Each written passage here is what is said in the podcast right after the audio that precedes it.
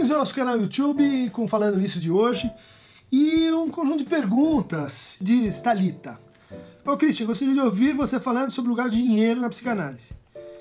Juliana Solis, o senhor conhece o projeto de clínica pública? Acha que pode ser uma forma de popularizar a psicanálise? E Luana, professor, qualquer pessoa pode fazer análise? Formação intelectual, cultural, a classe social impactam diretamente no processo psicanalítico? Então são perguntas articuladas em torno do alcance social né, dessa, dessa prática que, que é a psicanálise.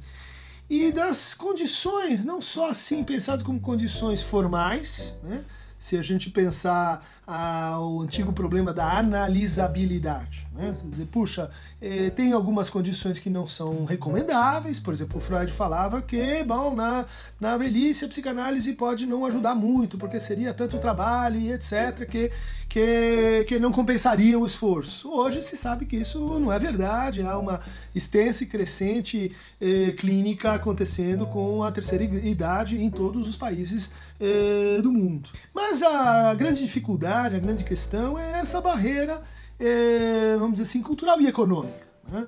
Porque muitas pessoas vão uh, esperar é, que um psicanalista, ou que um, para se apresentar um psicanalista, eles teriam que sim falar a linguagem erudita, a linguagem mais assim é, é, associada às vezes com um médico, né? quando é justamente o contrário, né? A primeira regra que o Freud impunha assim aos analistas é falar a língua do paciente, né? É comercializar a moeda neurótica né? É aceitar os termos em que, em que aquela, aquele problema vem, que aquele sofrimento aparece. Jurandir Freire Costa tem uma, um trabalho muito interessante sobre psicanálise e contexto cultural, onde ele justamente fala disso, de como, como facilmente, se a gente descuida, a nossa formação como psicanalista, ela vai criando assim um certo modelo de como as pessoas devem sofrer e como as pessoas devem falar sobre o seu sofrimento e como elas devem se colocar em relação a si. Então muita gente acaba excluída do, do alcance da psicanálise é, porque sai fora desse, vamos dizer assim, desse discurso esperado sobre o sofrimento. Isso é uma vicissitude, é ruim, mas também muita gente tem trabalhado no sentido de, de desconstruir a, a essa normalopatia é, para a qual a psicanálise, ou certa psicanálise, estaria assim, muito dependente, muito ligada. Né? Então, se, se o paciente chega e coloca o seu mal-estar na, naquela língua que para nós é um pouco difícil de acompanhar, é a gente que tem que se descolonizar e alcançar é, universo e a realidade psíquica daquela pessoa. Bom, mas aí a gente tem essa outra dificuldade que é, bom, e mesmo assim, e se a gente consegue então superar isso, como fazer com o fato de que a psicanálise é cara, a psicanálise é, envolve pagamento, é, envolve pagamento e muitas pessoas então ficam uh, de fora e a psicanálise vira uma prática das elites para as elites. Né? Mesmo que você consiga transpor essa primeira barreira assim cultural, haverá então a segunda barreira do, uh, do dinheiro. Né? Acho que isso tem sido tratado um pouco pela, pelo incremento da psicanálise na, na nos hospitais, é, nos planos de saúde, é, mas isso me parece também assim cheio de problemas. Né? Nesse sentido que eu queria falar para vocês dessa iniciativa pioneira, assim, muito interessante, onde está o meu, meu amigo Thales Absaber, né, que é a Clínica Pública de Psicanálise na Vila Itororó, canteiro aberto. Né? É uma experiência piloto né, de uma clínica pública de psicanálise no galpão do projeto Vila Itororó.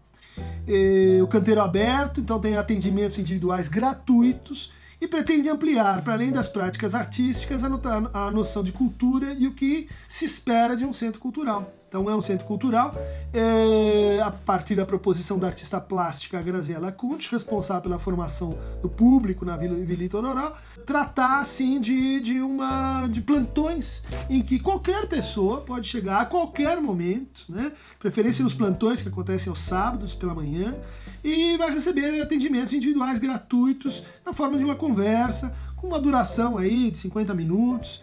É, a partir da primeira conversa se decide o que, o que, como vai ser a continuidade e que, que está de acordo com, a, com, uh, com a resposta que se espera. Né? Um psicanalista, diz o Lacan, tem que estar à altura, no horizonte da subjetividade da sua época. A subjetividade da sua época também comporta dinheiro, também comporta raça, também comporta gênero, também comporta cultura, comporta tudo isso. O ser humano vem com, uma, vem com isso tudo junto e é preciso, se há desejo, né, fazer frente a essa diferença. É o que vocês vão encontrar. Faça um Google, diz lá Vila Itororó, Clínica Pública de Psicanálise, vocês vão encontrar o endereço, Rua Pedroso 238, Fundos Galpão, perto do metrô São Joaquim. A gente pode mencionar inúmeras outras experiências que seguem essa é, essa orientação. Né? É, por exemplo, a experiência da professora é, Miriam Debier, minha amiga, na alfandegaria dos imigrantes, recebendo, escutando uh, pessoas que vêm do Haiti, da Romênia, da Bolívia, que estão numa situação dramática chegar no Brasil em São Paulo, é, viver uma experiência de desterritorialização, que são escutadas, então, pela, pela equipe da, da, da Miriam, já há mais de o que, uma década que esse experimento uh, vem, vem, vem, vem acontecendo. Também a experiência da Emília Estivalei, do Jorge Broid, né, com a escuta no território, né, escuta andarilha, uh, se compõe com, uh, com esse tipo de iniciativa, né, que no fundo o que está por trás disso, né? Uma, uma, um horizonte político, sim, mas é um horizonte político extremamente compatível com a radicalidade da invenção freudiana, né? é, inclusive no que diz respeito ao setting. Né? Lacan falava num tempo lógico. O tempo das sessões deve ser assim compatível com a lógica do que está se dizendo. A gente devia falar num preço lógico, um pagamento lógico. As pessoas deviam poder pagar aquilo que, para elas, representa um, um, uma quantia praticável, acessível, uh, que, que as coloque no, no, universo de trocas, que pelas quais elas podem ser eh, reconhecidas e do qual elas podem participar. Isto me parece ser mais uma questão assim de organização dos psicanalistas, que, que, que está acontecendo. Estou dando as mostras aqui, estou dando os exemplos e conheço outros, né? Uh, por exemplo, a Clínica Bem TV em Natal, uh, que vem fazendo intervenções assim uh, artísticas clínicas, uh, envolvendo atendimento à comunidade. Né? A própria Policlínica de Berlim, em 1920, que é um modelo de atendimento público, né? Eh, que estava na origem lá da psicanálise e que a gente não, não entende porque que não foi mais reeditada. Mas, ou seja, para mostrar que, que o dinheiro é essencialmente uma, um elemento simbólico na, na cena clínica. Né? Ele é uma forma de dizer, é uma forma de, de, inclusive, tematizar criticamente a relação de consumo, de troca, de aceitação, de recusa, que esse elemento permite e sobre o qual a gente pode.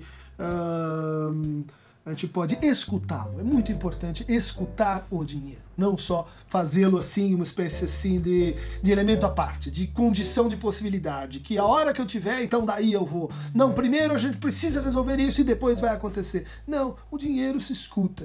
O dinheiro se escuta como a cultura se escuta, a formação intelectual se escuta, como tudo, o limite da, da minha linguagem é o limite do meu mundo, dizia Wittgenstein o limite da nossa clínica é também o limite do alcance da nossa linguagem e alcance daquilo que a gente pode escutar. Se a gente não pode escutar o dinheiro, se a gente não pode escutar a diferença social, ela vai ficar de fora e a psicanálise vai ficar mais pobre.